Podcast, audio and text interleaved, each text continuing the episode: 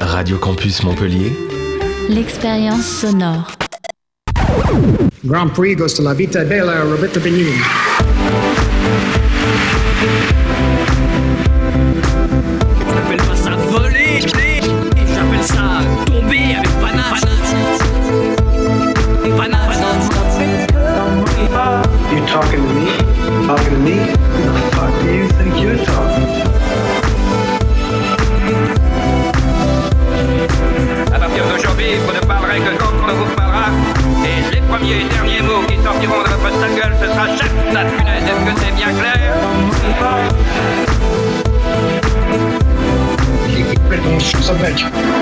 Monsieur Hainaut, si la connerie n'est pas remboursée par les assurances sociales, vous finirez sur la paille. Mélancolia va passer juste devant nous et ce sera le plus beau spectacle que l'on puisse assister. First rule of Fight Club is, club is, club is. You do not talk about Fight Club.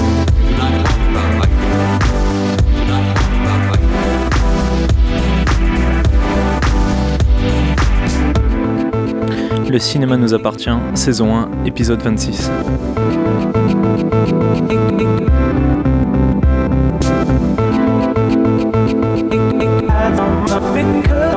Hello, I'm here. Hi. Hi, I'm Samantha. Bonsoir à toutes et à tous, bienvenue dans votre rendez-vous 7e art, le cinéma nous appartient sur Radio Campus Montpellier. On est heureux de vous retrouver après deux semaines passées à Cannes. On a plein de nouvelles justement sur le festival et pour euh, vous accompagner et m'accompagner ce soir autour de la table, j'ai Jocelyn, Marie, euh, Stan et Arthur. Bonsoir à tous. Bonsoir. Euh, donc voilà, sans plus attendre, on va tout de suite passer au news Festival de Cannes.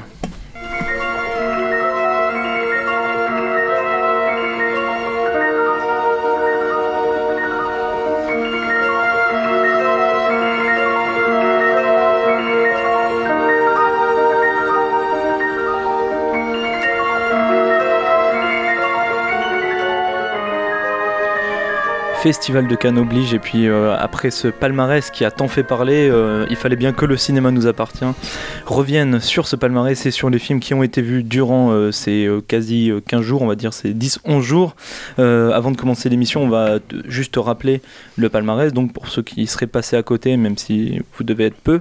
Euh, Palme d'or donc pour Dipan, le film de Jacques Audiard, Palme d'or d'honneur pour Agnès Varda, Grand Prix pour Le Fils de Saul de Laszlo Nemes, Prix du jury pour The Lobster de Yorgos Lantimos, Prix d'interprétation féminine ex aequo Runemara dans Carole et Emmanuel Berco dans Mon Roi, Prix d'interprétation masculine Vincent Lindon dans La Loi du Marché, Prix de la mise en scène pour Oussia Ossienne dans The Assassin, Prix du scénario Michel Franco pour Chronique. Et la caméra d'or pour La Tierra y la Sombra de César Augusto Acevedo.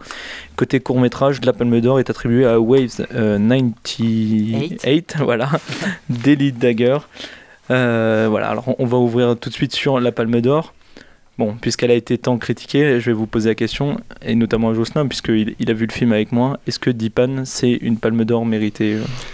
C'est une palme d'or qui a un but euh, très simple et ça a été déjà répété dans, dans les médias, c'est que c'est- une palme d'or politique euh, parce que voilà, on est dans un climat un peu spécial en ce moment en France qui fait que quelque part choisir Dipan, euh, qui raconte l'histoire d'un d'un Indien, d'un Tamoul exactement, un, un- ancien soldat Tamoul qui rentre en France euh, pour se, euh, en tant que réfugié et qui arrive en fait dans les dans les banlieues françaises euh, et qui découvre finalement que bah, il doit reprendre ses habitudes de soldat euh, sur un terrain que qu'il pensait euh, relativement calme, qui est la France.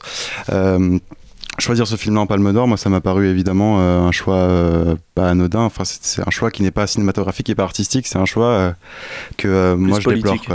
J'ai vu le film. Je pense que tout en étant un très bon, un- un- c'est une très belle histoire et j'aime beaucoup ce, ce- ce- cette originalité dans le scénario.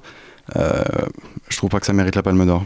Et ce qu'on disait même tout, tout au long du, du- du séjour et puis euh, même avant l'émission, c'est que euh, Jacques Audiard a, notamment fait Un prophète qui était un film fort. Il n'avait pas eu un, prix euh, pour, ce film.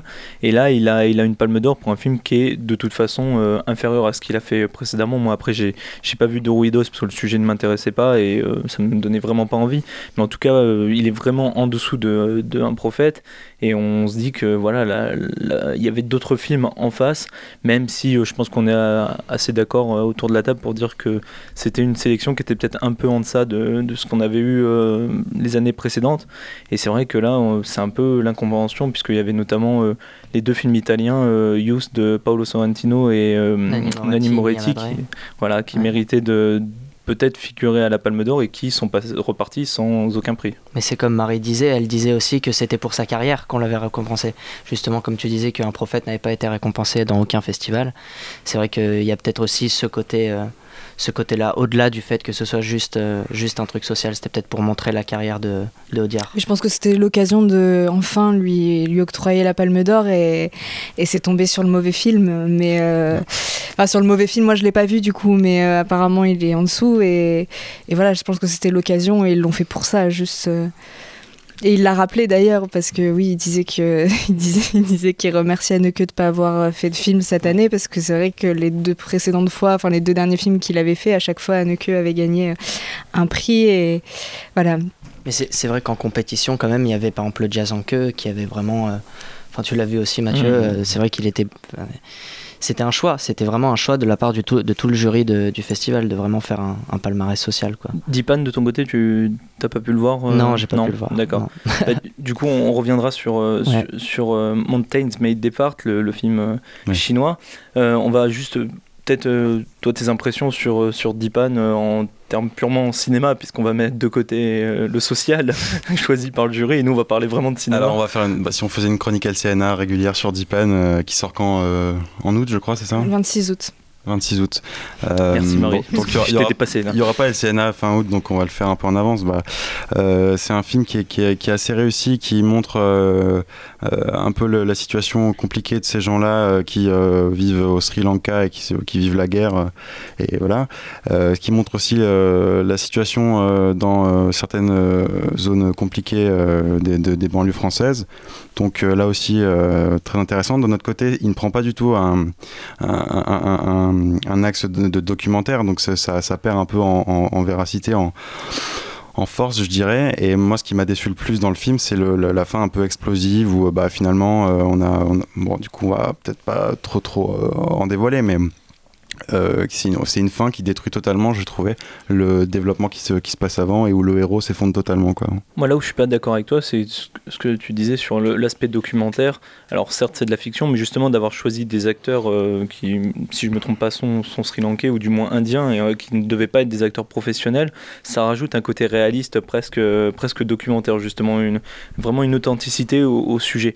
Après, là où l'authenticité s'évapore pour moi, c'est le manque de nuances dans la banlieue. C'est-à-dire qu'on a l'impression d'être dans, dans une sorte de, guérilla urbaine constante. Enfin, il n'y a, aucune nuance. C'est-à-dire, euh, euh, bon, c'est peut-être le cas. hein. Moi, je ne suis pas spécialiste non plus des banlieues, mais je veux dire, il y a vraiment euh, l'absence totale de, de, police. On a l'impression que le moindre immeuble, c'est le QG des gangs. Enfin, on a l'impression d'être dans, dans GTA. Je veux dire, c'est à la limite si les mecs se tirent pas. Enfin, c'est le cas d'ailleurs dans le film. hein. les mecs se tirent au, au flingue comme s'ils étaient au Far West. Donc, ça, manque un peu de nuance à ce côté-là quelque chose d'un peu trop caricatural.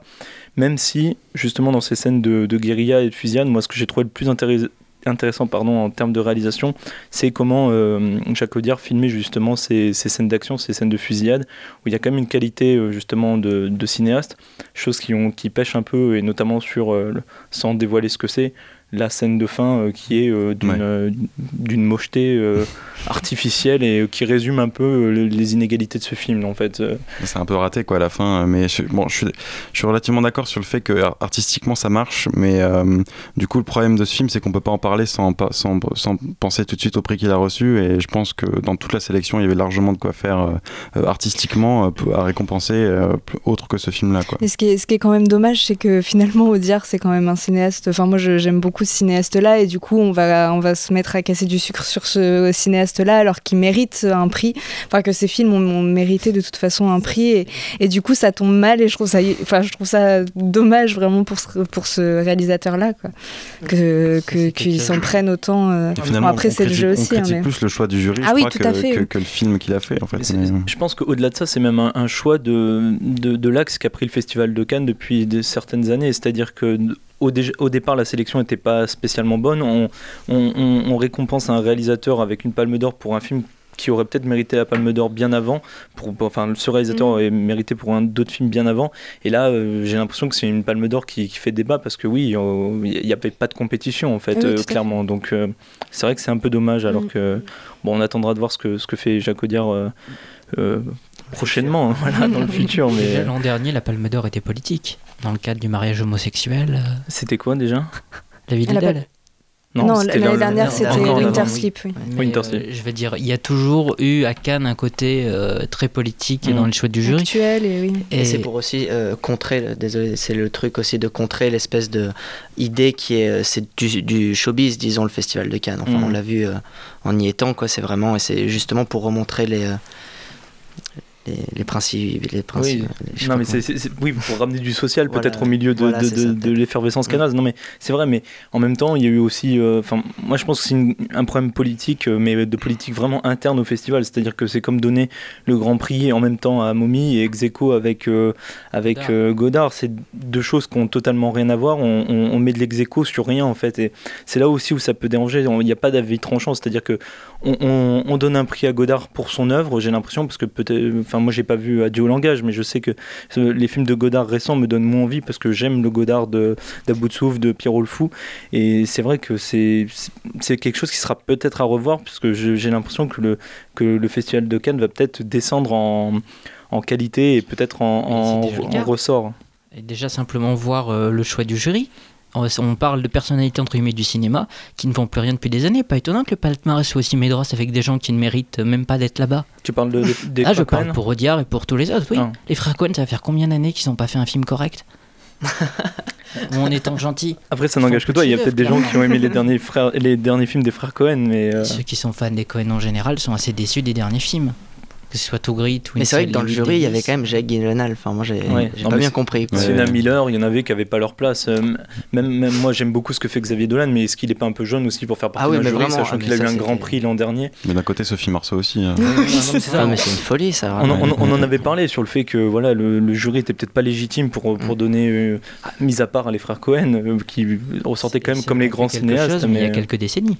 Oui, oui, bien sûr. Non, mais euh, bon, après, ça n'engage que toi. Il y a peut-être aussi des gens qui ont aimé Trogrit. Je sais plus ce qu'ils ont fait récemment, là, leur dernier film. Davis. Voilà, une- était quand même plutôt correct. euh. Ça passait en étant gentil, mais par rapport à ce qu'ils ont fait avant, euh, ils ont pris un sacré coup de vieux. hein. Oui, mais Stan, de- depuis 10 ans, t'as aimé que, que le film de Miyazaki, alors ça va être un peu compliqué. exagères, Mathieu. Bon, donc on clôt pour, euh, pour Dipan. On va revenir sur les prix d'interprétation, puisque, alors, moi, c'est même au-delà de, de dire, moi, c'est ces deux prix qui m'ont un peu, un peu agacé, quoi.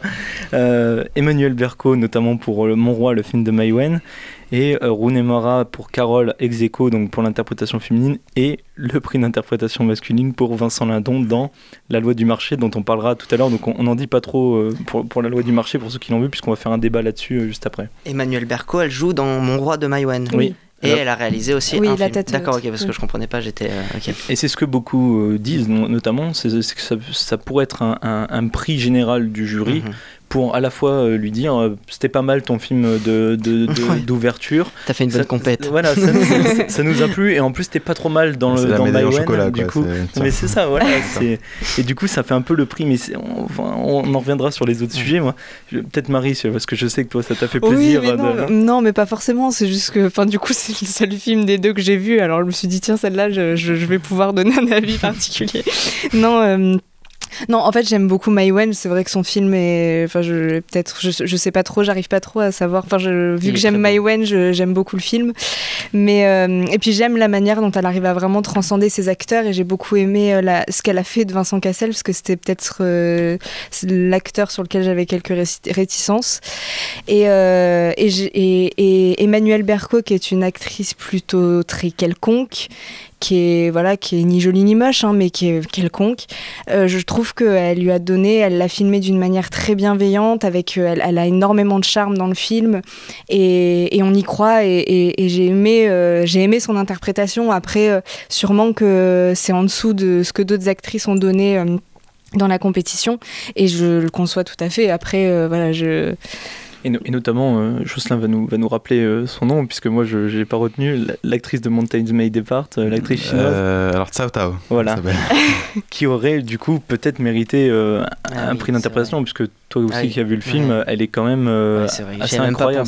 C'est vrai qu'elle Ouais. est incroyable. Et puis sur trois époques, ju- euh, trois époques justement, c'est vraiment le truc qui. C'est un euh, défi aussi. ouais. Ah, on l'a su vraiment du début à la fin. C'est vrai que euh, c'était une folie. ouais. Alors, alors qu'Emmanuel Berco, enfin, moi j'ai pas non plus détesté le film de Maïwen, hein, je le trouve euh, bon, p- pas mal, quoi, on va dire. Ça m'a pas transcendé, euh, mais en même temps, qu'est-ce qui m'a transcendé, je sais pas trop, euh, durant la quinzaine, mais. Visiblement rien. Hors compétition, c'est bien ça le problème.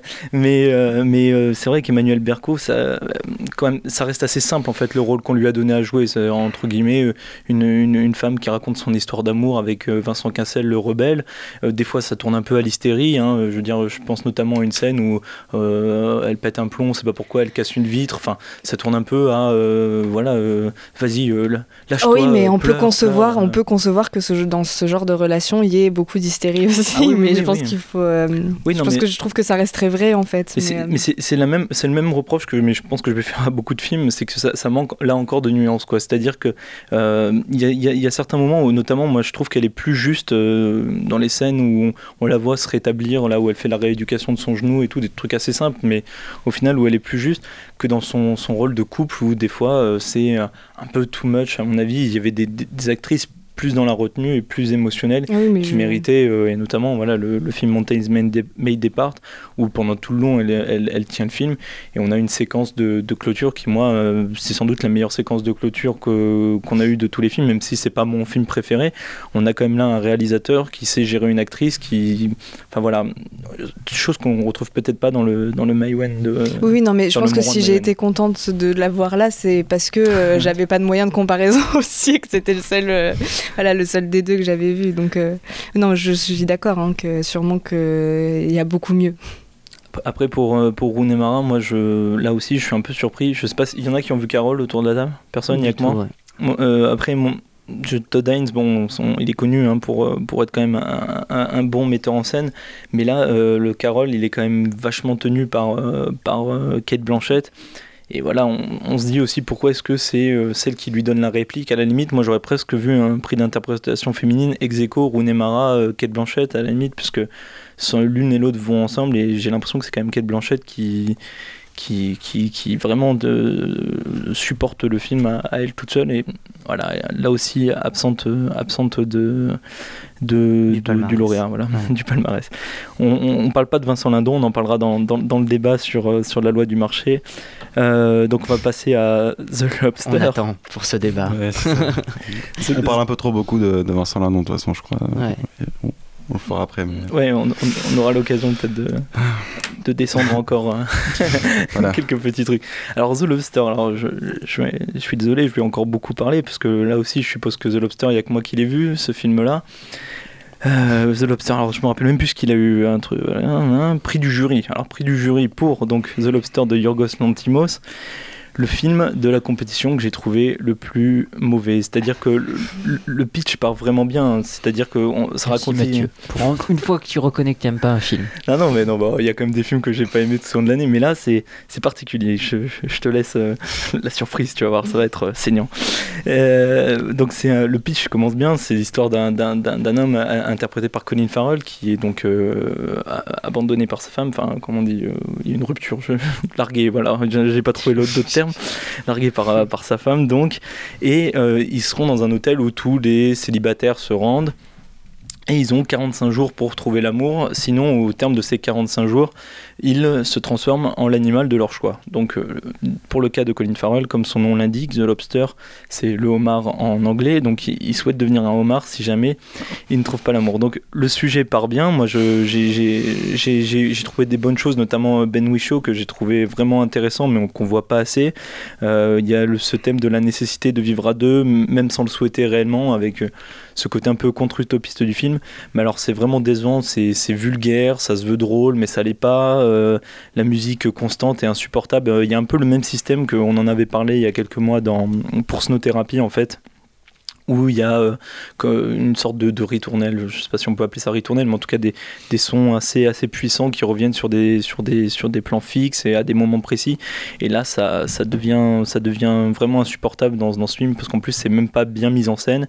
Et pour couronner le tout, on a Léa Seydoux dans le film. Alors, on va dire que je suis une fixette sur cette fille, mais vraiment là dans, dans, dans le film elle, elle joue mal elle a un accent à couper au couteau euh, elle joue une espèce de baroudeuse euh, elle est moche enfin voilà il n'y a rien qui me plaît. Donc euh, je- et c'est même pas Léa Seydoux en plus qui, qui tue le film parce que voilà même, même Colin Farrell comment Elle y contribue quand elle, même. elle est con, elle y contribue, oui. Ça aurait pu être un film décevant, mais c'est un film très décevant grâce à elle. Voilà, c'est c'est ça. Mais même Colin Farrell a un côté faux Joachim Phoenix dans Her, avec euh, un petit peu bedonnant, la moustache, les lunettes. Enfin voilà, c'est c'est c'est des choses qu'on qu'on a déjà vues et en plus quand ils sont mal faits, c'est encore pire. Donc euh, voilà, moi j'ai j'ai fait mon, mon petit papier, euh, mon petit papier saignant sur euh, The Lobster. On va revenir sur sur un truc un peu plus un peu plus soft puisqu'on va parler d'Agnès Varda et là on va peut-être je vais peut-être laisser la parole à ceux qui s'y connaissent un peu mieux que moi sur, sur le sujet. Moi la question que je me pose c'est Agnès Varda mérite-t-elle une palme d'honneur au Festival de Cannes? Et est-ce que ce serait pas une palme qui récompenserait aussi le- la relation qu'elle a eue pendant des années avec Jacques Demy qui est mort euh, assez récemment et qui lui aurait peut-être mérité plus qu'Agnès Varda une palme d'honneur euh, pour notamment. Podane ou, ou- ou les parapluies de Cherbourg? Je pense que. Bah, si tu veux, vas-y. Mais Agnès Varda, elle a quand même une longue carrière en propre. Après, c'est vrai qu'on la lie euh, assez à son compagnon. Et oui, Jacques Denis aurait mérité euh, un prix comme euh, celui-là. Mais Agnès Varda a une carrière bien à elle. On l'appelle pas pour rien la grand-mère de la nouvelle vague parce que euh, Oui, c'était une des premières femmes, enfin, voire la seule, il me semble, de la nouvelle vague euh, qui a, oui, qui a commencé à. Après, ça dépend comment tu définis la nouvelle gauche. Il y en a qui disaient que c'était rive gauche, oui, euh, avec euh, Alain René. Mais euh, moi, je sais que j'aime beaucoup ses films, notamment Murmure euh, ou même la, les- la plage ou Les plages, son dernier film. Mais euh, c'est quelqu'un qui a vraiment quelque chose à dire et qui est émouvant, qui est euh, humaniste et euh, bien sûr que euh, c'est plus ou moins le, la seule chose sur laquelle on est visiblement tous d'accord en cinéma. Je, je pense qu'au-delà de sa carrière de cinéaste, il y a aussi son combat politique à côté. Comme elle, a, un combat féministe très porté et très. euh, pendant les. Je crois que si je me trompe pas, pendant 68, elle avait beaucoup apporté aussi.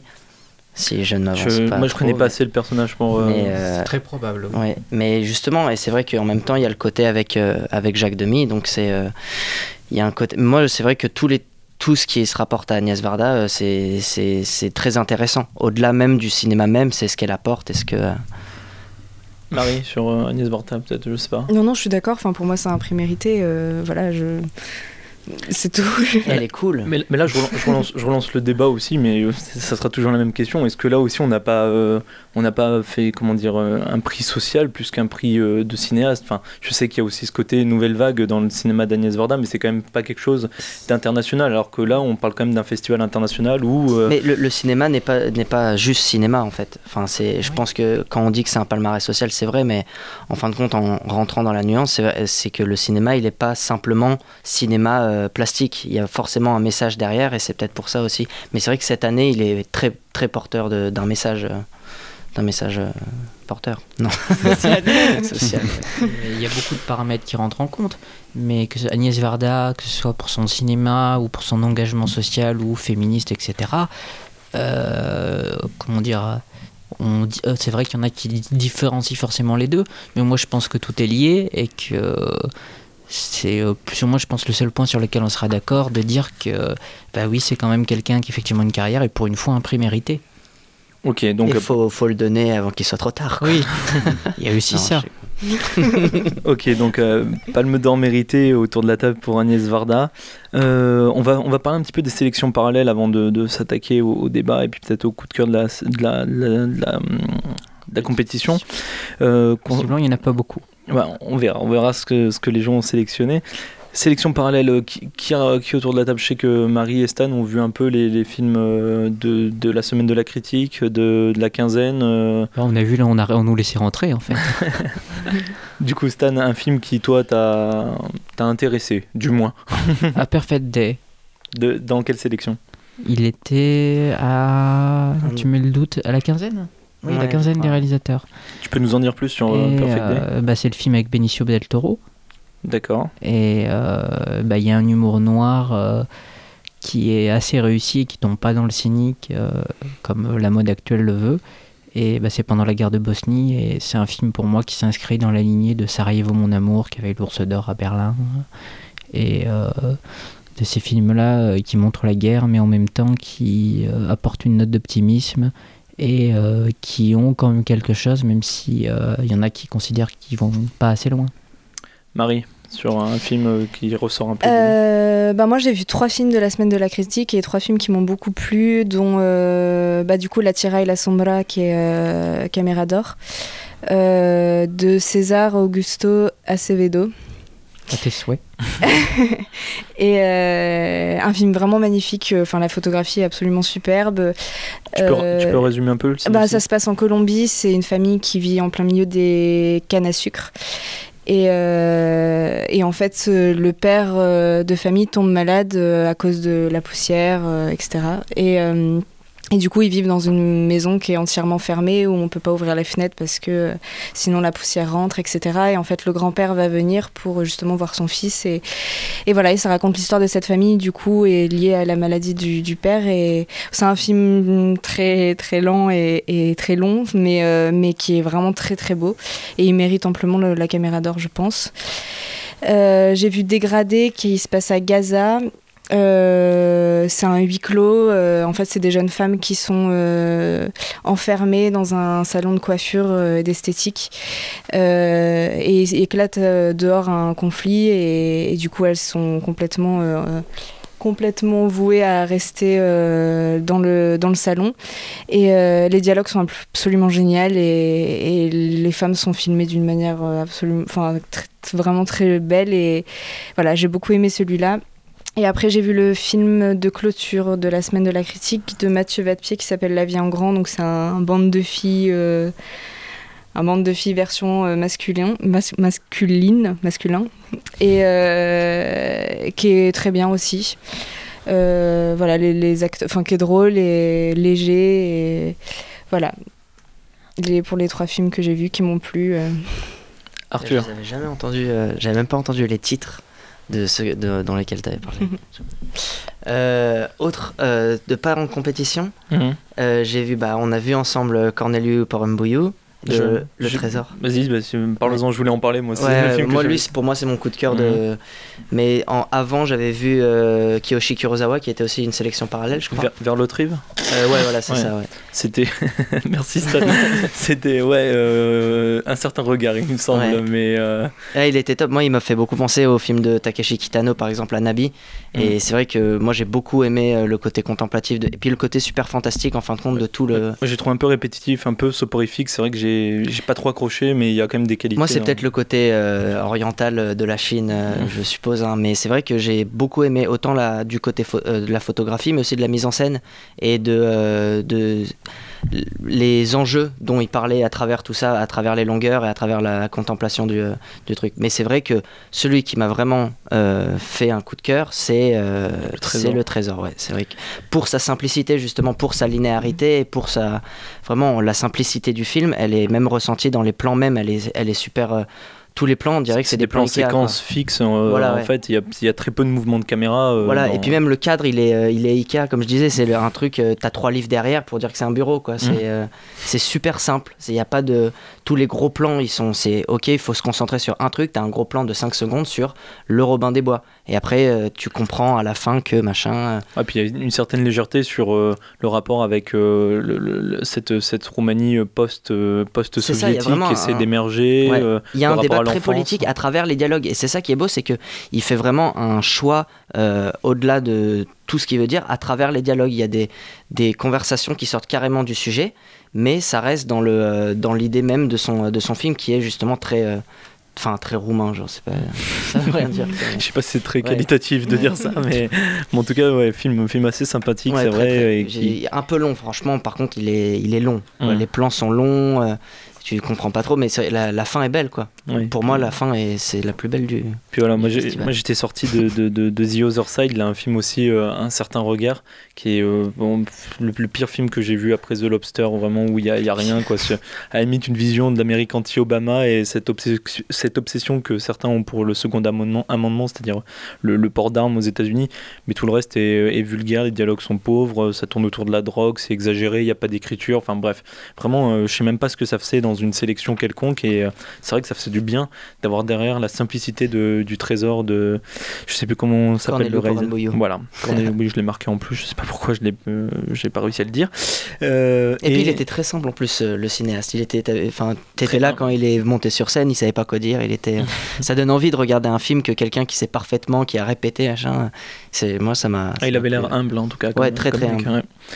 Euh, personne euh, court métrage, personne n'est allé voir des si, moi j'ai vu, euh, j'ai vu la truc de la Ciné Fondation. Mhm. Euh, pff, oula, je, je m'étais pas remis dans l'ambiance. Euh, Il y a plein de films qui sont super bien. C'est très divers en fait. C'est ce qui m'a plus choqué, c'est justement la sélection et les choix qui ont été faits. Il y a des films qui sont très très courts, très drôles et il n'y a pas vraiment un espèce de message très explicite derrière. Et il y en a d'autres qui sont très longs, qui durent euh, 26 minutes et le truc c'est c'est euh, c'est un message super subliminal par rapport au corps, la nature, les machins, les trucs. Mm. Mais c'est vrai qu'apparemment, il y a de, de cinéastes qui vont forcément, euh, qu'on va forcément réentendre plus tard. Y a- je sais que moi, il y en a un de, c'était de Suède ou euh, enfin un pays de l'est là-bas. Je sais plus c'était lequel et je l'avais, je l'avais noté en plus et qui m'avait, c'était euh, l'histoire d'un mec qui sortait de prison et qui devait se remettre par rapport à la vie. Enfin, il devait se réintégrer. Réhabilité. euh. Voilà, se réhabiliter, mais par rapport aux traditions du pays, Mhm. qui est, je ne sais plus lequel. Je crois que c'est plus en fait la Russie, peut-être. en fait. mais euh, encore plus à l'est. Ouais, ouais, voilà, c'est peut-être ça ou genre, je sais pas, ouais. peut-être la, la Roumanie encore. et, euh, et non, c'est vrai que c'était très très beau. Il y a, une, il y a un, un climax, et vu que c'est ça que j'aime bien à travers les courts métrages, c'est qu'il y a un espèce de climax et ça se finit direct après. Et là, le climax c'était super beau et j'aurais bien aimé dire le titre pour que tout le monde aille le voir, mais je l'ai pas. Donc voilà. On, communiquera peut-être sur la, sur la page Ouais. de, de. Bon, on pourra peut-être même d'ailleurs le retrouver. Je sais pas s'il sera peut-être mis en ligne ou je Ouais, sais pas. j'espère, J'espère, hein. C'est l'occasion, on l'a, on le, on, on le publiera sur la page. Stan aussi. euh, Oui, mais vu, vu les courts-métrages que j'ai vus, franchement, fuyez. euh, C'était pas, pas- pas la même sélection que Non, Arthur moi c'était la quinzaine, je crois. Ah ouais, je, je crois que j'y suis allé aussi. À l'espace, non, à l'espace Miramar. Non, c'était avec à la, à, la, à la salle qui est paumée. à- comment il s'appelle Le studio 13. Ah oui, d'accord. Bah, la salle était euh, largement à moitié vide et euh, on comprend pourquoi quand on voyait les films en question. ou- Ah, mais c'était pas les euh, Creative Minds. C'est pas des trucs comme ça. Parce que moi, je suis allé aussi au Short Film Corner de, euh, du festival. Ça fait un peu de discussion de privilégiés, tu sais, on parle de, de salles que personne connaît à part nous. Ouais, t'es Ah pas oui. allé au studio 13 euh, c'est- Non, mais c'est vrai que moi j'ai trouvé qu'il y avait quand même beaucoup de films sélectionnés à Cannes, donc les réalisateurs avaient la, le carte pro, etc., qui étaient vraiment nuls. Pour le Champion Corner, c'est normal, tu payes juste 85 euros, 15 euros et t'as deux accréditations pro, donc oui. Ah oui, c'est ça. payer. Ah ok, d'accord. Ok, bon bah là, très bien, moi je le saurais. Généralement, ceux qui ont la crête ne vont pas te le dire parce que ça ne le fait pas, mais. Ah oui, ils ont payé Et 85 euros. mais- 95 ou quelque chose comme ça. Oui. ah, ok, d'accord. Ok, j'ai cru qu'ils étaient super. euh, On voit même tes films de famille, ça passera. Ils C'est s'en ça, foutent, je ils pense. regardent même pas, je crois. Et bien sûr, on, on mettra toutes les infos tarifs sur la page de l'émission. Non mais je crois que c'est vraiment le bon plan, hein, parce que j'ai vraiment vu des films nuls, nuls, nuls. nuls, nuls, nuls, nuls, nuls. Après, c'est la crête pro de base, mais si on n'a rien pour rentrer à Cannes par défaut, euh, bah, c'est quand même peut-être mieux que voir les petits films à côté, être déçu. C'est bon. on, peut, Ok, on c'est peut- bon. on peut revenir au film, d'accord. Je voudrais juste parler d'un film que j'ai vu euh, de la sélection Acide. Alors, je crois que c'est l'association du cinéma indépendant Indépendant. pour, la- pour sa diffusion, c'est ça. Voilà. Euh, donc, c'est un film qui s'appelle La Vanité de Lionel Bayer. C'est avec Carmen Mora. Et alors, je me souviens plus de l'acteur euh, principal. Il m'a beaucoup fait penser à Denis Lavant dans Holly Motors. Ça raconte l'histoire d'un homme qui veut se suicider. Et en fait, il y a une association qui permet, euh, avec des gens qui viennent pour, euh, pour euh, l'euthanasie. Et euh, c'est un film extrêmement minimaliste avec des décors sublimes. Et euh, c'est un peu le- la forme d'un court métrage d'ailleurs, mais c'en est un long.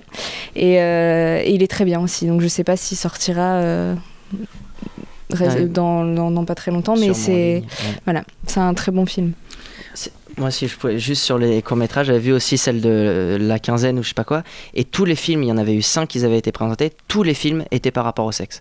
Ça, c'était la grande tendance, je crois, euh, là, par rapport au court-métrage. J'en ai vu beaucoup et à chaque fois, c'était très porté sexuel et rentre dedans, disons. euh, c'est vrai Et que J'ai l'impression que c'était beaucoup par thématique, hein, même au sein de la compétition, ça tournait beaucoup au sein du deuil, et notamment se remettre de la mort d'un parent, euh, le très familial. Enfin, il y a que trois films en compétition qui sortaient un peu, Tales of Tales, Sicario et je sais pas un troisième ou qui tournait pas autour de ça, de, de la famille et de la mort, mais en gros, euh, c'était, des sélections qui étaient très thématiques, je trouve, que ce soit dans n'importe quel domaine. ça justement à Cannes, un côté thématique ou de mode qui revient hein, chaque année, on arrive à distinguer pour la majorité des films. Ah, euh, il y a, si je dis pas de bêtises, il y a que l'année où il y avait eu euh, La vie d'Adèle, c'était l'année où on a vu Only God Forgives, enfin qui était qui sortait du lot. L'an dernier, il y avait eu quand même une sélection assez diverse, hein, où, il y avait Captive, il y avait euh, The Homesman, euh, des, choses qui étaient quand même vachement divers. Enfin, moi, c'est les films que j'ai en tête parce que c'est que, même Mommy, euh, enfin, ça, ça tournait sur la famille, mais on avait des choses qui étaient quand même très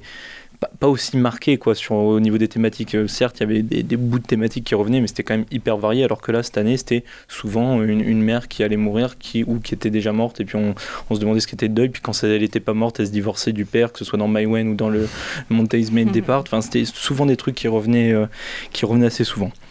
Euh, voilà pour ça. J'ouvre le débat euh, film d'animation maintenant, puisque on, on est trois à pouvoir parler de ça. Alors Pixar versus Warner Bros, Inside Out versus The Little Prince. Qu'est-ce qu'il en ressort de, de- de ces films d'animation?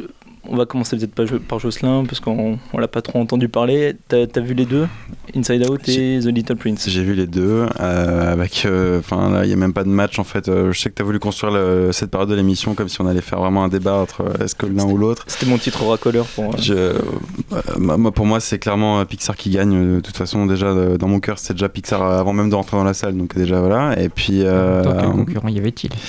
euh, Le Le Petit Prince en lui-même euh, a le été petit prince, un- ça, aurait, ça aurait pu, hein, ça aurait pu être sympa quoi. Mais en, tant- en tant qu'œuvre, en tant qu'œuvre, il y avait, il y avait compétition, c'est ça que je veux dire. il y avait du matériel quoi.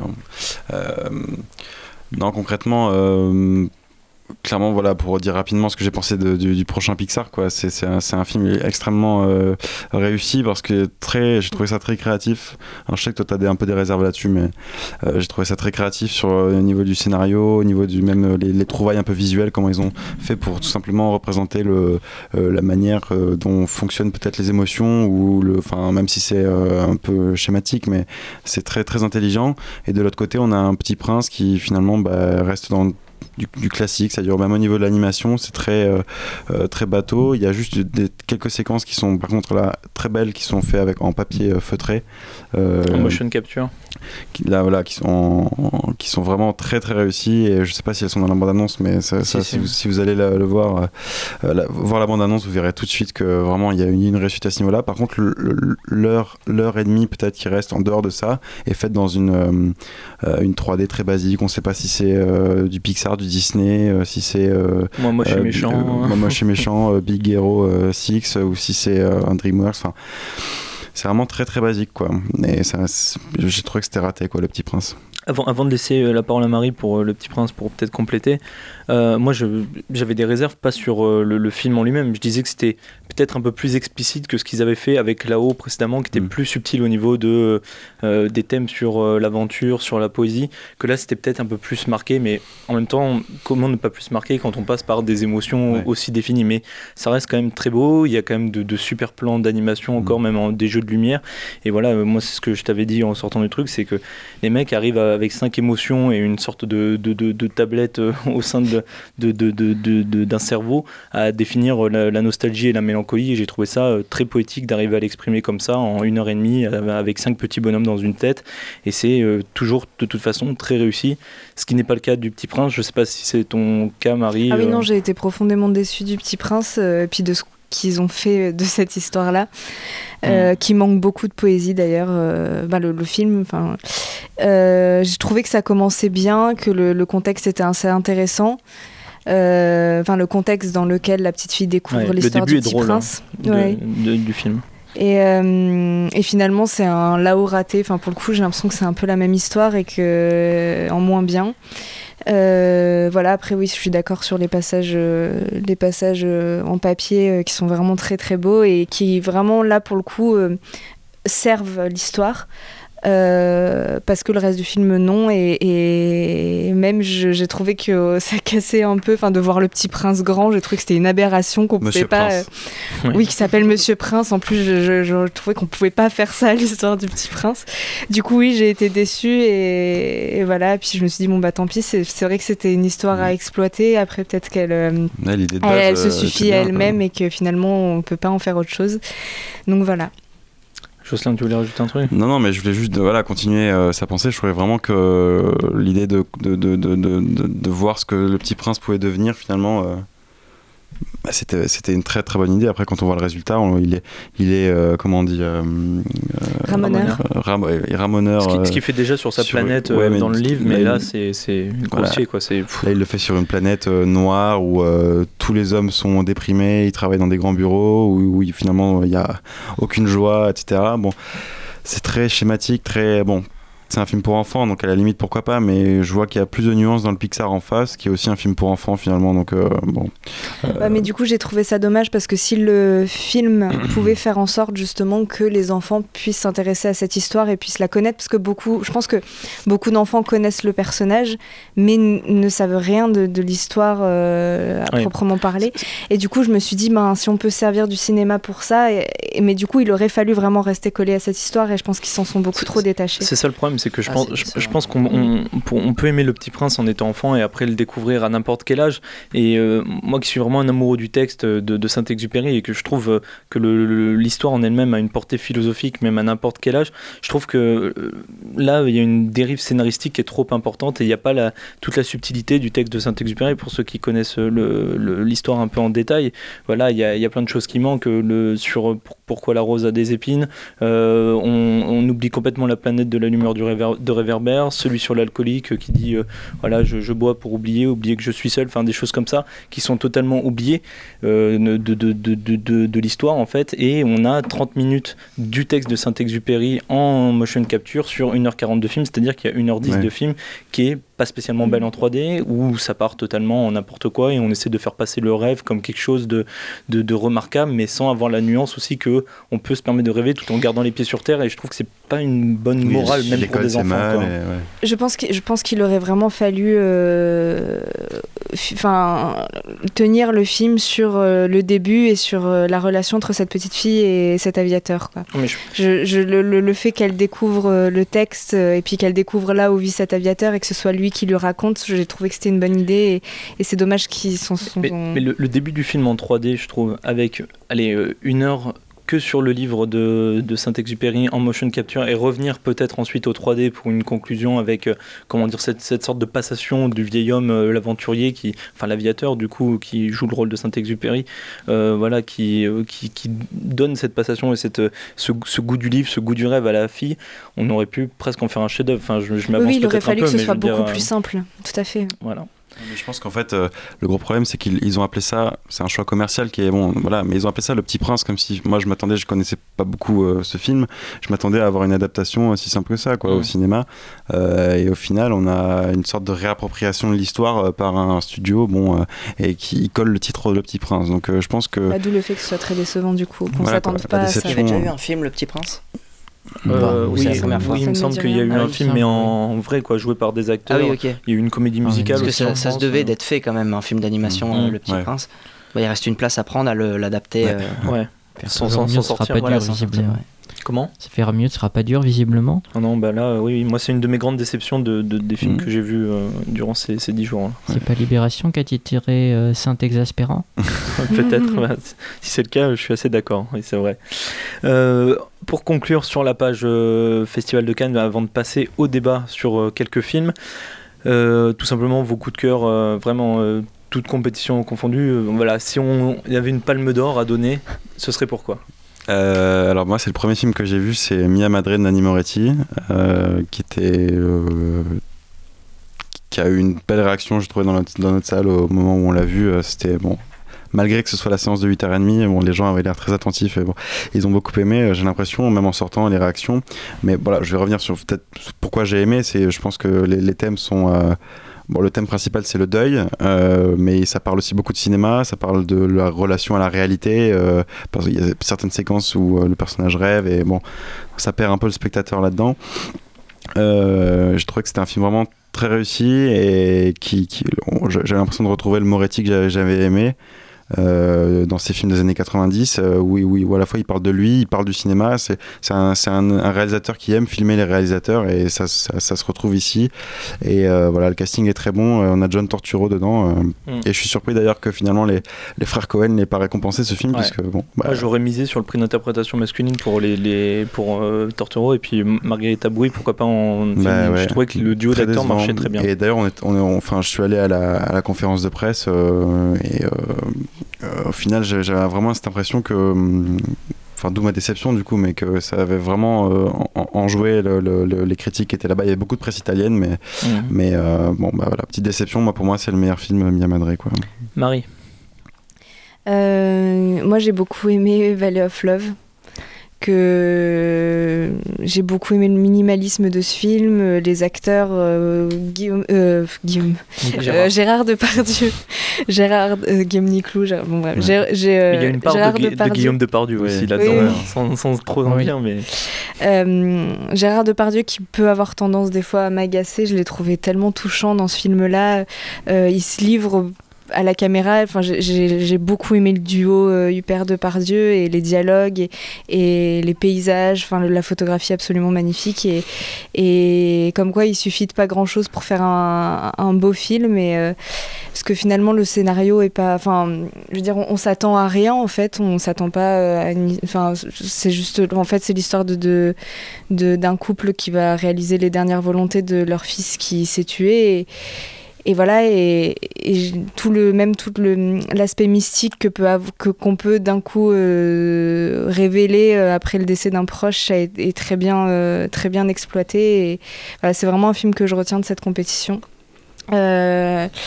L'autre film que, qui m'a fait beaucoup rire, c'est celui de Valérie Donzelli, Marguerite et Julien. J'aime beaucoup la filmographie de cette, cette femme qui reste toujours et des films beaucoup, toujours très légers, très drôles. Euh, bon, peut-être moins euh, le dernier, euh, La guerre est déclarée. Mais du coup, j'ai trouvé que c'était un film très déstabilisant, en fait, parce qu'on passe de. avec tous les anachronismes, tout. tout- Enfin. Puis on sait jamais quand est-ce qu'il faut rire, quand est-ce qu'il faut pleurer. euh, Et j'ai trouvé ce- son, sa réalisation très originale et. on se demande, on se demande même si euh, des fois est-ce que c'est raté ou est-ce que c'est volontaire? Il y a Oui, même cette oui mais en, de- en même quand on en fait quand on connaît la filmographie de Valérie Donzelli, on, on sait qu'il y a toujours des côtés très très ironiques et et puis très très burlesques en fait. Donc euh, donc voilà, enfin c'est, c'est pour le coup c'est, ça reste très homogène avec le reste de sa, sa filmographie et voilà c'est aussi un film que, que j'ai aimé et devant lequel j'ai passé un bon moment. Arthur, sur euh, ton film marquant de, de cette euh, quinzaine. Euh, Bien, bien dans le micro. euh. Le. Ouais, je l'ai un peu bougé. le trésor, sûrement. Après. Ah oui, tout- toute compétition. Ouais, je crois, hein, vraiment, bah, pour sa simplicité et pour le fait que ce soit vraiment.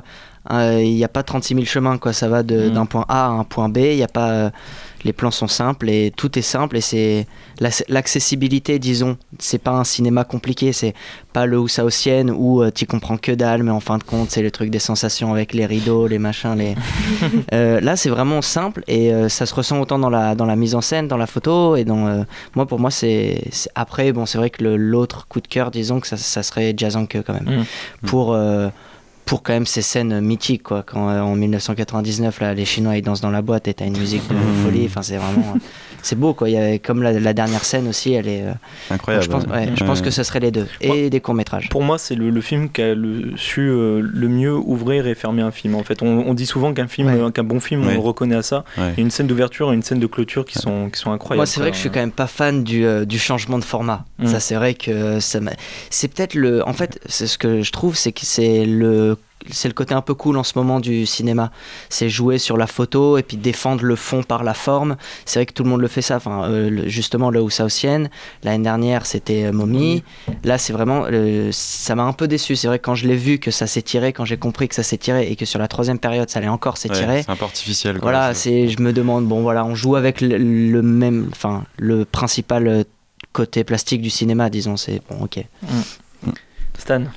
Toujours un Perfect Day. hein. À côté, j'ai pas euh, vu forcément aussi les films que je voulais, mais je pense que Mia Madre, euh, comme euh, disait Jocelyn, a quelque chose. euh, enfin, vu les derniers films que j'ai vus de Moretti, c'est celui qui m'attire le plus. T'as pas pu le voir, toi? Non. Non. Et après, mais il y a le Kurosawa aussi que je voulais voir. mais, euh, de toute façon, il y, a- il y a tellement de films qu'il faut faire des choix et qu'il faut se dire que ces films-là, on les verra à la rentrée parce qu'on sait qu'ils vont sortir. Alors que les autres petits films par-ci par-là, on peut avoir des découvertes. Il sera, il et sera à on Noël celui-là, euh, si, si jamais tu veux le marquer dans ton calendrier. ou je sais pas. Ouais. Ah oui, On oui, n'a mais- pas tous le privilège de pas attendre euh, des heures et des heures dans une queue et, et Ça, avoir une accréditation qui permette de rentrer. Qu'est-ce que je vais voir d'ici la fin 2015 je- Mais euh, oui, mais méfie-toi, Jocelyn, parce que tu vois euh, une bonne partie des films qui peuvent être intéressants. tu viens de les voir là-bas, et là, du coup. euh, Et là, c'est le vide, quoi. oui, nous, tous les petits films bah, qui vont pas sortir probablement à côté, Mm. bah, il peut y en avoir quand même un au-dessus du lot, pas trop mal, et on a profité justement sur place pour euh, leur donner leur chance. Marie et moi.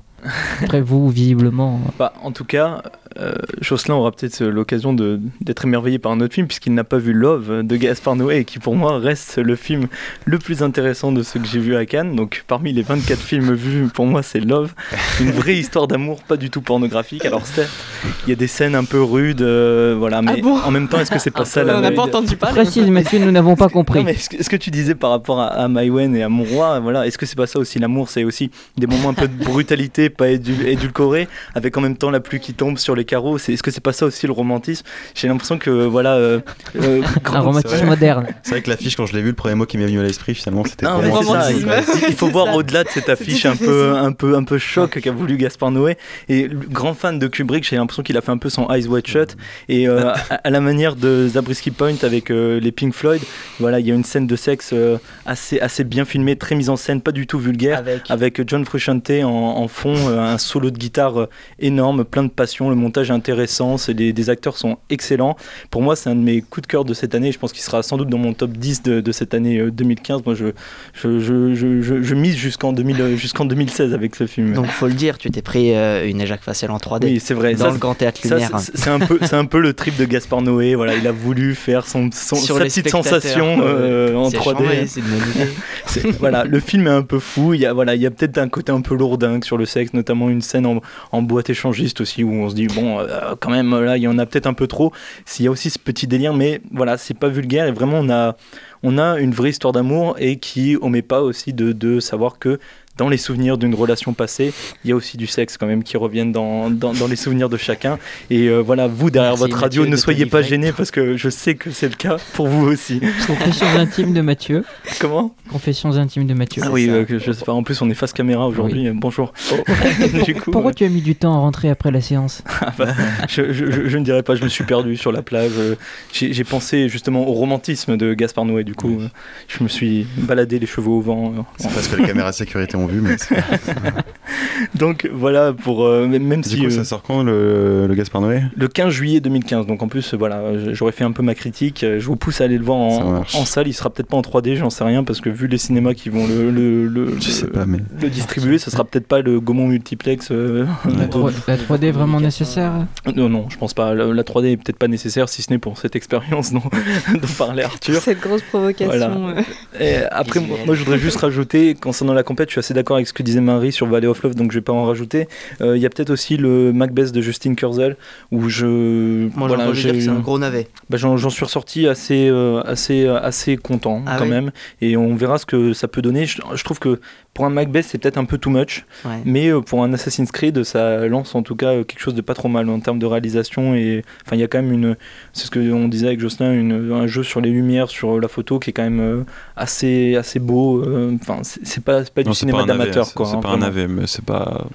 C'est pas transcendant, c'est Ouais. correct, voilà. Je le mettrais pas dans mon top euh, 3 de l'année, je pense, mais. Non, non, non, ni mais du euh, festival d'ailleurs, mais. Non, ouais, mais euh, bah, dans le festival, il y avait tellement peu de choses en face que ça reste quand même euh, un vrai film de cinéma, quoi, avec euh, est-ce que, tu peux comparer Macbeth à la loi du marché, euh, tourné dans un supermarché, euh, je sais pas moi, en banlieue parisienne enfin, C'est des, choix de réalisateurs. C'est hein. comparable. C'est des choix de réalisateurs. Moi, j'ai préféré Macbeth à La Loi du Marché. préféré Love apparemment.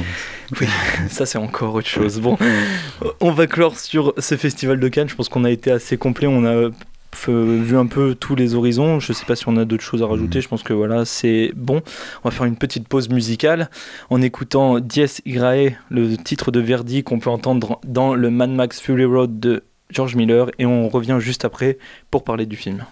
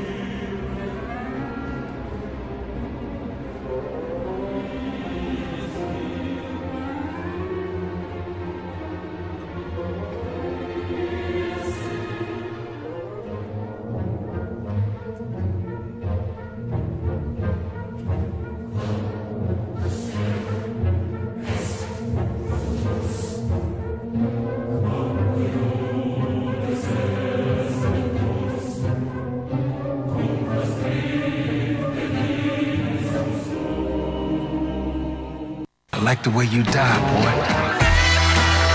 Rambo here is a Freeman. If I don't shake your hand, what kind of duck? I count two guns, nigga. Mad Max Fury Road, donc le dernier film de George Miller. Donc pour résumer un petit peu le, le pitch de, cette, euh, de, de, de, ce film, donc ancien policier, Max, interprété par Tom Hardy, se retrouve prisonnier euh, à l'intérieur de la citadelle d'Immortan Joe, interprété par Hugh Keys Barren, je sais pas si ça se prononce comme ça. Ce dernier puise le sang de Max afin de donner vie à ses War Boys, et notamment à Nux, interprété par Nicolas Hoult. Contre son gré, il se retrouve donc impliqué dans une course effrénée visant à rattraper l'impératrice Furiosa, interprétée par Charlize Theron. Alors ce qu'on peut déjà dire sur ce Mad Max Fury Road, c'est que George Miller a entre guillemets, réinventer le blockbuster, puisqu'il a réussi à nous livrer un divertissement qui soit à la fois euh, frénétique et totalement fou et intelligent. Et euh, entre ça, c'est quelque chose qui, qui, qui oscille un peu entre le western et le film de science-fiction où euh, Eve est en train de prendre sa revanche sur Adam dans un monde ultra violent où tout est à reconstruire, tout est aride et sale, tandis que sur une scène ambulante euh, postée sur un monster truck, il y a un, guitariste fou qui crache des flammes depuis une guitare, qui livre un véritable concert de heavy metal tout au long de la poursuite. C'est que pour moi c'est euh, un des personnages de, je crois que j'avais pas vu quelque chose d'aussi fou depuis les personnages créés par George Lucas dans Star Wars.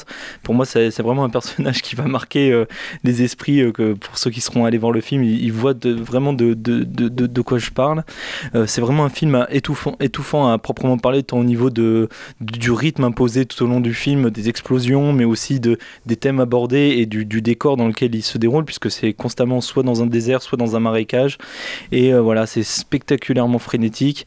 Et vraiment, la mise en scène est, beaucoup plus virtuose que dans le Mad Max de 1982. Et euh, vraiment, ce, film est une pure réussite. Il à la limite, j'aurais peut-être quelques points sur voilà il y a un dialecte qui est un, un peu inventé euh, pour les personnes qui, qui, qui, vivent dans la citadelle de Dimortam Joe, où des fois on a peut-être un peu du mal à suivre, c'est peut-être un peu peut-être exagéré. Voilà, euh, on avait eu aussi ça dans euh, Cloud Atlas, où il y avait un dialecte un peu, un peu particulier, où on se disait, bon, c'est peut-être un peu lourd. Bah, voilà, on a, on a un petit peu ça dans, dans le Mad Max de, de, George Miller, mais on a quand même euh, là, on a quand même un blockbuster d'un vrai cinéaste, esthétiquement très beau, réussi, et voilà, pour moi, c'est un des films euh, de, de, cette année aussi et qui euh, sera aux côtés de Gaspard Noé dans mon top de l'année euh, 2015. C'est dommage que je, suis, je sois le seul à en parler parce que j'aurais aimé, j'aimerais même savoir s'il y en a qui n'ont pas du tout adhéré à ce Mad Max parce que Beaucoup ont adhéré. beaucoup, beaucoup que adhéré. beaucoup ont adhéré. Bah oui, c'est c'est- c'est- c'est ce qu'on voit un temps au niveau des critiques presse Ouais. que, que, les, que, en général les spectateurs. C'est un film qui a, qui a plutôt marché, je crois, d'ailleurs en salle au, au niveau des, des entrées. Et en tout cas, voilà, un, un vrai spectacle euh, en C'est ça, 3D. c'est le côté euh, divertissement et sans, euh, je sais pas, bon je l'ai pas vu, mais Mm. c'est vrai que c'est ça qui ressort le plus souvent. C'est que c'est un film, un film quoi, c'est un film. euh, Après, ceux qui avaient peur aussi de la bande-annonce en disant, euh, voilà, c'est peut-être un peu too much. Euh, voilà, euh, Ah oui, si j'ai une anecdote, il y a 2700 coupes dans le film. c'est vrai? Donc apparemment ça fait une moyenne de genre 1,3 secondes par plan ou je sais pas quoi. Mais je crois que Charles le savait. non, tu savais pas? Le... Ah, il peut pas parler. Bon. Et je crois qu'il savait le, le ratio exact de chaque plan quoi. C'était. Bah, c'est, ça doit être dans ces eaux-là. Et de toute façon, on sait que George, George Miller a, a voulu aussi choisir de, de faire des, des, des cascades et des effets spéciaux vraiment à l'ancienne, de pas, pas, pas tourner tout le temps numérique. Et pour ceux qui, voilà, qui auraient peut-être peur au, au vu de la bande-annonce que ce soit un peu too much, je dirais pas que c'est too much, mais par contre, la, ban- la bande-annonce vend vraiment ce, que, ce qu'il y a dans le film. Quoi. C'est-à-dire qu'il y a des explosions, il y a, il y, a, il y, a, y a tout ça, c'est, frénétique, mais, euh, mais c'est au service de quelque chose et c'est pas, c'est pas le film euh, boum boum pour être boum boum quoi entre guillemets voilà je, me- je, je m'exprime un peu un peu facilement mais mais voilà c'est c'est quand même un vrai Le film d'action euh, un vrai film d'effets euh, spéciaux Boum, boum.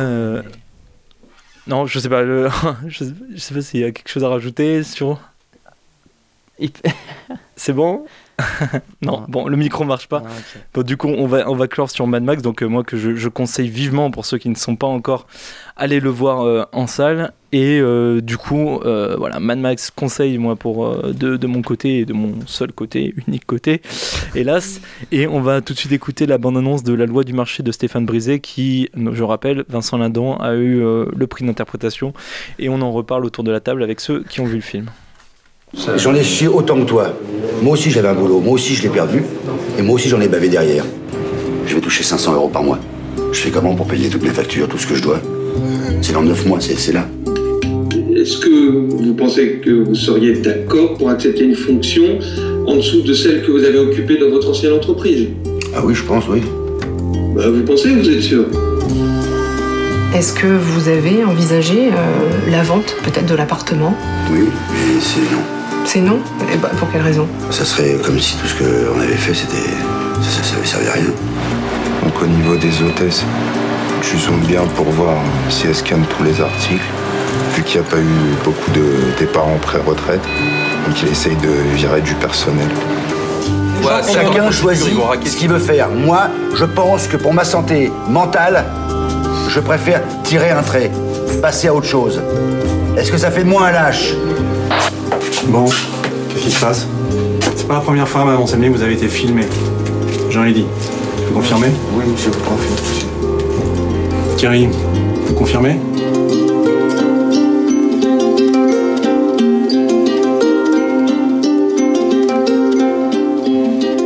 Voilà, c'était la bande-annonce de la loi du marché de, de Stéphane Brisé. Là, cette fois-ci, on est bon, on est, on est raccord avec, euh, avec la bande-annonce. Donc, euh, euh, rapidement, pour euh, récapituler au niveau du synopsis, et au cas où vous l'aurez pas compris dans, dans, la bande-annonce. Donc, à 51 ans, après 20 mois de chômage, Thierry, interprété par Vincent Lindon, commence un nouveau travail qui le met bientôt face à un dilemme moral. Pour garder son emploi, peut-il tout accepter voilà, petit suspense sur la loi du marché. Alors, la loi du marché, euh, voilà, prix d'interprétation pour Vincent Lindon, euh, film très social, on l'a dit. Qu'est-ce que on pense de cette loi du marché euh, qui, qui veut commencer entre Marie et Jocelyn? Est-ce qu'on laisse la priorité à Marie ou est-ce que tu grilles la priorité? Je te laisse la priorité. Euh, Je bah, laisse la main. c'est- un peu bizarre parce que bon, c'est un film qui sort euh, au moment même de, du festival, donc on, euh, euh, déjà on peut entrer sur ça, se demander si c'est pas un peu euh, commercialement, ça, ça leur profite pas un peu de tomber euh, juste à ce moment-là d'avoir le prix d'interprétation, quand on sait que bon, il y a Canal derrière le festival, etc. Bon.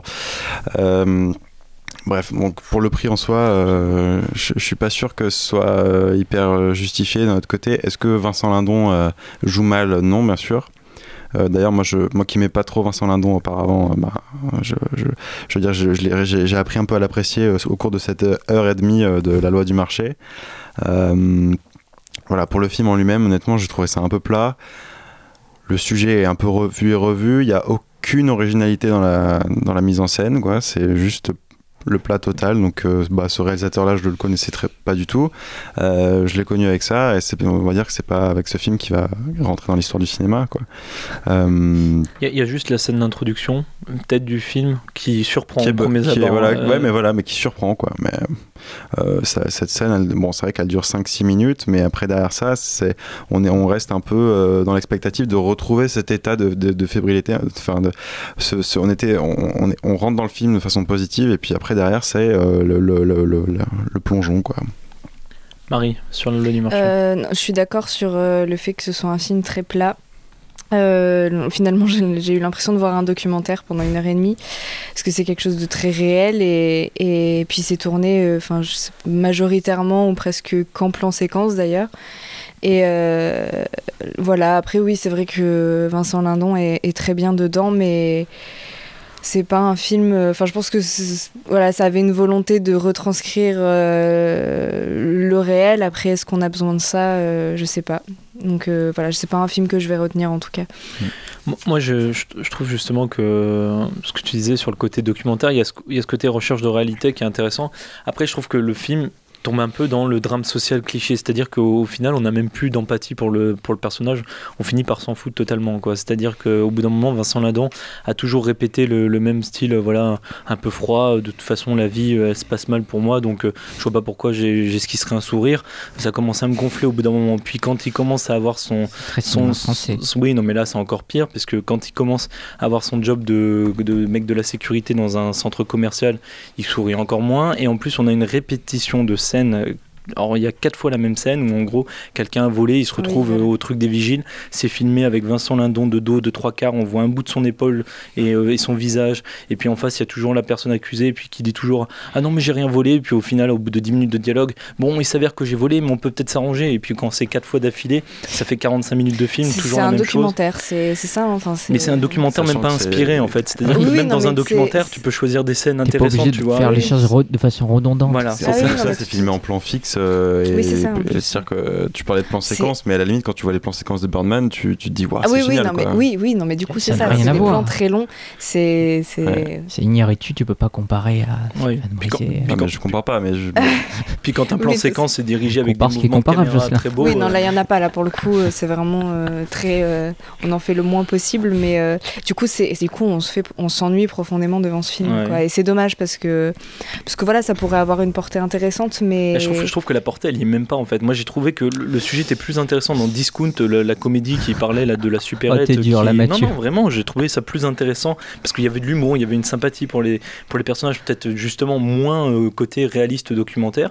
Et je trouvais que on avait plus d'empathie. On se disait mince, quand même, il y a des gens qui vivent dans cette galère et qui sont obligés, même si là c'est un peu fantasque, je veux dire, de, de, de revendre des produits des volés de sa supérette dans une supérette clandestine pour pour se faire du fric de côté. Je trouvais que là on avait plus d'empathie. On se disait ah oui, quand même, euh, il y a il y a des gens qui font ça, quoi, qui sont obligés de faire ça ou qui sont obligés d'aller au resto du cœur euh, parce qu'ils peuvent pas vivre sinon.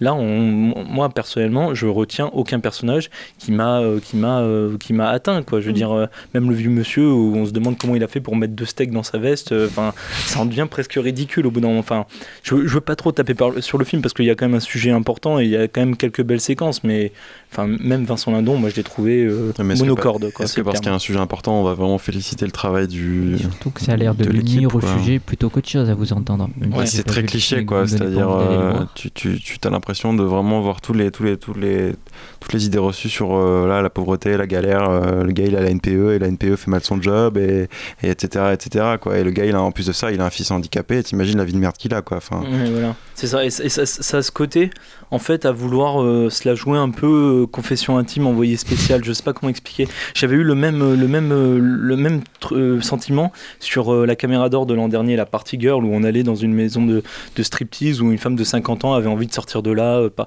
et ben, j'ai eu un peu ce même truc, quoi, c'est-à-dire confession intime, mais euh, scénarisé. Un peu plus quoi. ennuyant hein, quand même. oui. Que, que confession intime, ouais.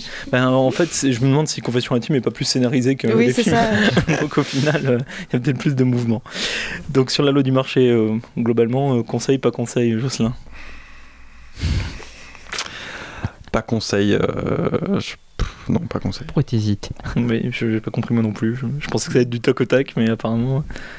En vrai, tu l'as aimé, c'est tu veux pas le dire. si c'est pour Vincent Landon, il est très bien dans Pater d'Alain Cavalier qu'il a fait quelques années. Non, mais effectivement, je réfléchissais au prix, euh, mais bon, le film en soi, je le conseille pas quoi. Marie?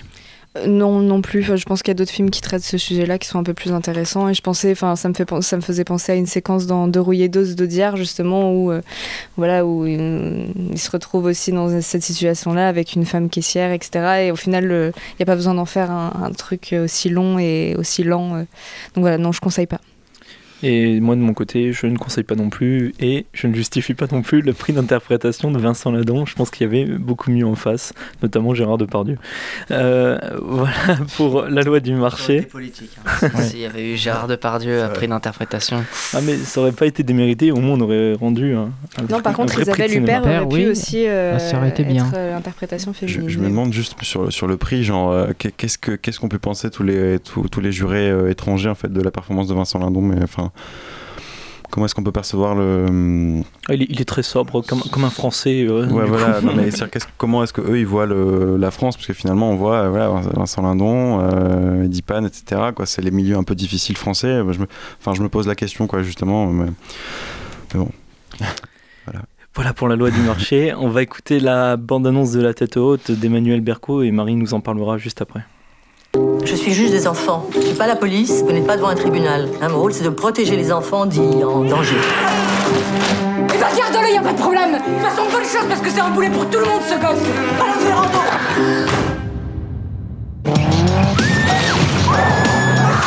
C'est la dernière fois que tu me vois. Ça fait trois fois en quatre mois que tu viens dans ce bureau, je peux pas dire que ça me fasse très plaisir de te voir. Prends-moi pas, je parle pas aux faibles. C'est dans les foyers qu'il a pris le mauvais pli. T'es qui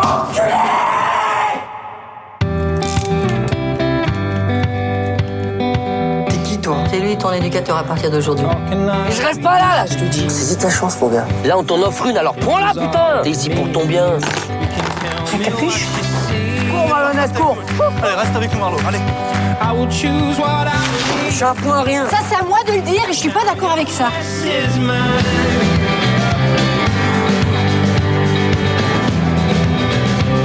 Aucun incident à signaler ces derniers mois. Tu gères mieux tes émotions. T'es d'accord avec ça? Est-ce que la reprise d'une scolarité vous paraît vraiment pertinente Calme-toi, tout va bien. Ouais, calme-toi. Ça s'est réglé ces problèmes de violence Écoute, on y travaille.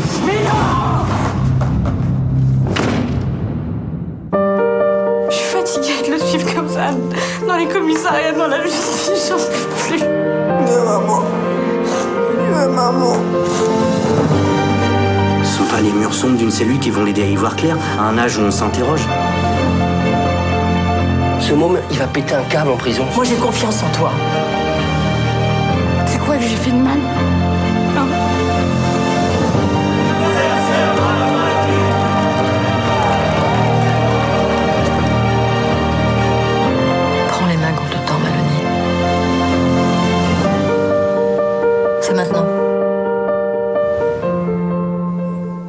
Voilà, c'était la bande-annonce de La tête haute d'Emmanuel Berco, le film présenté en ouverture de ce festival de Cannes.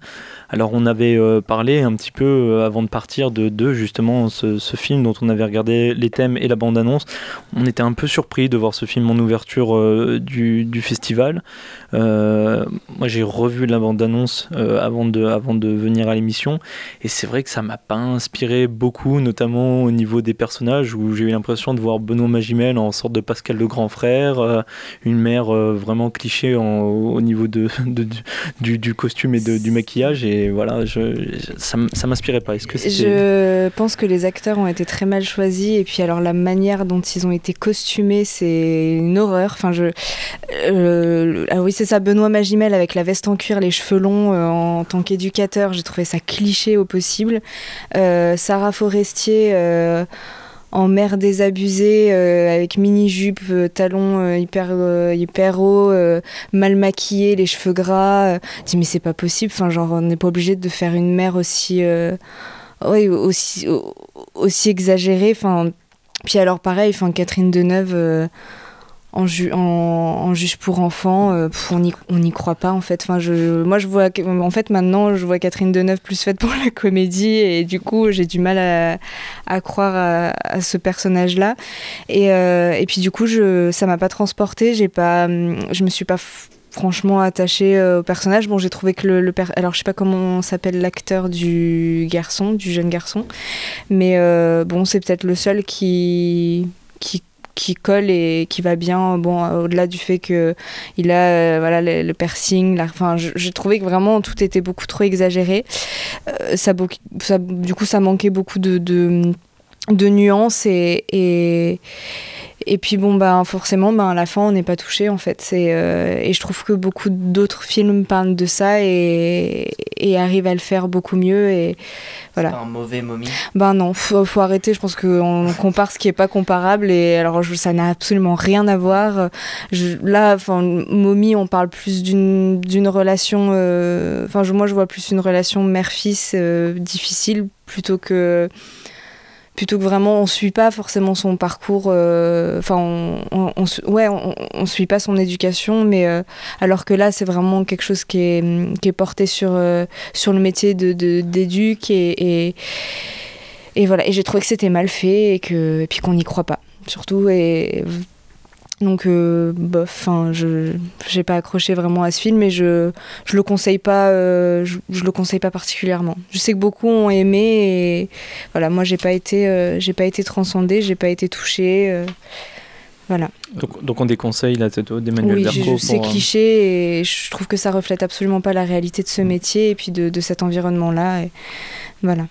Est-ce qu'elle joue dedans, euh, Berco, dans ce film-là? Non, non, non. Non, Non. pas du tout.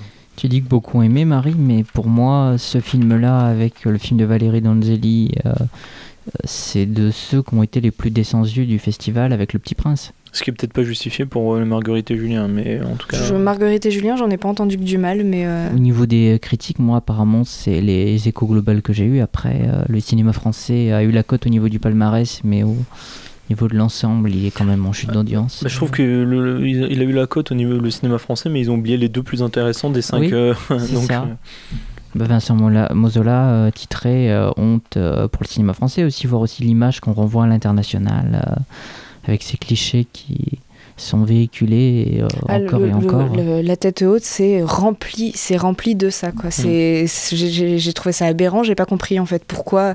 Enfin, alors puis alors Sarah Forestier, je pense que c'est le personnage en fait, elle aurait pu en faire quelque chose de très drôle parce que oh, c'est c'est une horreur. Puis alors, euh, elle a pas été gâtée vraiment pour le coup.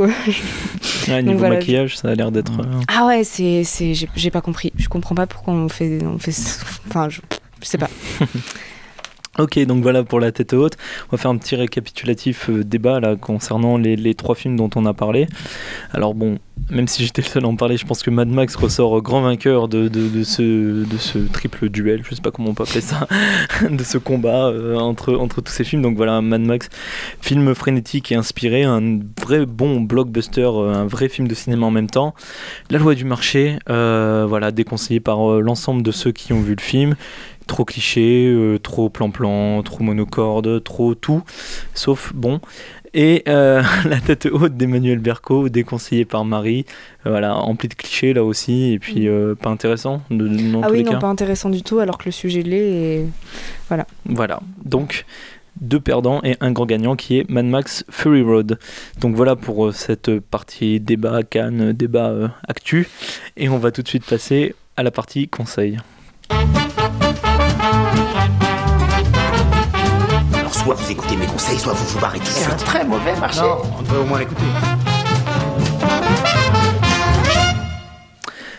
Dans la rubrique conseil, donc moi j'ai juste un petit point de conseil, c'est l'exposition 120 ans de cinéma Gaumont depuis que le cinéma existe, qui est du 15 avril au 5 août 2015 au 104 à Paris. Donc une exposition pour ceux qui auront l'occasion pendant l'été de monter sur Paris. Ça peut être toujours intéressant de découvrir toujours plus de choses sur le cinéma. Et il y a Euh, l'expo Harry Potter aussi. ah oui, à c'est vrai. Paris euh, aussi, je sais plus où, mais euh, apparemment elle est, elle est rigolote. Voilà. C'est la cité du cinéma. C'est ça, oui, voilà. Donc voilà, il y a l'expo Harry Potter aussi pour ceux qui seraient intéressés par Le Petit Sorcier de J.K. Rowling. Euh, pas d'autres conseils euh, autour de la table? Non? Non. Jocelyn réfléchit, il est, Ouais, il est non, toujours indécis, c'est comme euh, la loi du marché. J'ai réfléchi à un titre de livre, mais je le retrouve plus. Mais euh, en fait, à l'occasion du festival, il y a un certain nombre d'auteurs qui ont décidé d'écrire sur euh, les frères Cohen. Et euh, du coup, ces livres sont sortis euh, mois d'avril, mois de mai. Et euh, bah, j'ai eu l'occasion d'en fêter quelques-uns. Je trouvais ça assez, euh, assez intéressant. Donc voilà, si vous aimez la filmographie des frères Cohen, vous avez quelques livres, euh, no- notamment un sur le, le, le Big Lebowski euh, qui, qui m'a l'air très bien, euh, qui, qui sont sortis euh, juste là. quoi. Il y a un film de Kent Jones aussi qui va faire euh, un documentaire sur euh, les entretiens Hitchcock-Truffaut, qu'il a réécouté les 47 heures d'entretien euh, entre euh, les deux cinéastes, et qui va sortir un documentaire, je crois, qui a été présenté justement au Festival de Cannes Ah oui. et qui va sortir bientôt. Et euh, ça avait l'air vraiment intéressant. hein. Euh, ouais, ouais, bien vu. Donc voilà pour, pour la partie. Big Lebowski aussi. De quoi Le fait qu'il ressort à l'Utopia du coup. euh, On, l'a- enfin, peut le dire pour l'Utopia, on l'avait déjà dit qu'il ressortait, mais du coup il passe à l'Utopia là en ce moment. Normalement, il me semble qu'il y passe encore, oui. Voilà, donc voilà, donc ceux qui veulent revoir The Big Lebowski, foncez à l'Utopia, donc à côté de la fac Paul Valéry, ça c'est un conseil purement Montpellier. donc voilà, on arrive au terme de, de cette émission. Euh, donc merci à tous d'être venus pour, euh, pour présenter euh, les films et puis le palmarès euh, de... Qu'est-ce qu'il y a Marie Pourquoi euh, Rajouter un truc? Non, il, ma- il manque quelque chose, qu'est-ce qui se passe? Absolument rien, très bien. Pétage de plomb en direct, très bien. Euh, bon, en tout cas, merci à vous d'être venus présenter les films. On refera une émission euh, débat euh, des films qui vont sortir prochainement et on parlera notamment plus, plus euh, en profondeur, on va dire, de non pas de Love, mais de, de Valley of Love. du coup, ouais, bon, c'est ah, bah, le petit jeu de mots, peut-être pas, qui est peut-être pas fin, mais bon. Est-ce qu'on en parlera à trois ou pas? C'est juste pour savoir. C'est quoi de Love, je veux savoir ça. Bon, euh, sortez de, ce- de- sortez, sortez de ce studio, monsieur. On va jamais arriver à finir cette émission. En tout cas, bon, on vous tient au courant très rapidement pour les prochaines émissions. On vous remercie de nous écouter euh, en direct ou en podcast ou sur YouTube ou voilà tout. Je rappelle toujours la page Facebook de l'émission. Euh, et voilà, donc merci à vous de nous avoir suivis et merci à vous de m'avoir accompagné autour de la table pour cette émission. Il n'y a pas de souci. on vous souhaite une bonne soirée et d'ici là, portez-vous bien. Voilà.